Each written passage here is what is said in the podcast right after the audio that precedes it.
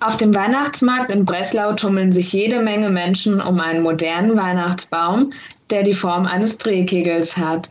Er ist ausgesprochen hässlich. Was machst du denn die ganze Zeit am Handy? Du kriegst doch gar nichts mit vom Weihnachtsmarkt. Ach so, sorry, ich muss da kurz antworten. Die Johanna ist gerade im Urlaub in Ägypten und schickt mir die ganze Zeit Bilder.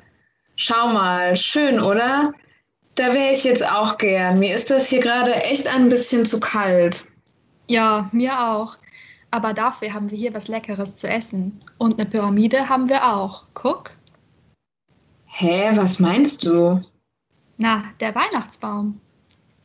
Der ist doch nicht geformt wie eine Pyramide. Wie denn sonst? Der ist doch spitz oben. Aber deswegen ist es noch keine Pyramide. Deine letzte Mathestunde ist auch schon ein bisschen her, oder?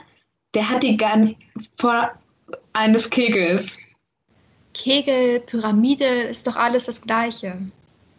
Nein, gar nicht. Das sind zwei völlig unterschiedliche Sachen. Wieso? Inwiefern unterscheiden die sich denn voneinander? Beide haben doch eine Grundfläche, beide haben eine Mantelfläche und beide sind oben spitz. Genau genommen handelt es sich nur bei einem Kegel oben um eine Spitze. Die Pyramide hat oben eine Ecke. Oh, okay. Und was gibt es noch für Unterschiede?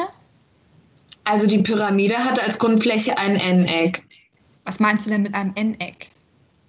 Ein N-Eck bedeutet, dass eine Figur n viele Ecken hat, also drei, vier oder fünf. Dadurch hat eine Pyramide im Gegensatz zu einem Kegel als Seitenflächen immer Dreiecke. Stimmt. Dieser Weihnachtsbaum hat an den Seiten gar keine Dreiecke, sondern besteht aus einem Stück Fläche. Das nennt man die Mantelfläche und die ist bei einem Kegel immer ein Kreisausschnitt. Ah, okay. Und die Grundfläche, ist die dann auch immer ein Kreis? Nicht unbedingt, solange die Grundfläche kurvenförmig ist. Also würde das auch für ein Oval als Grundfläche gelten? Ja, genau, das nennt man dann elliptischen Kegel. Oh, dann haben Pyramide und Kegel ja wirklich viel weniger Gemeinsamkeiten, als ich dachte.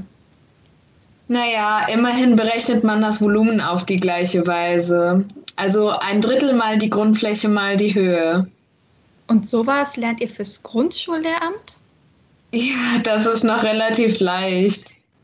Oh, das habe ich mir irgendwie viel leichter vorgestellt.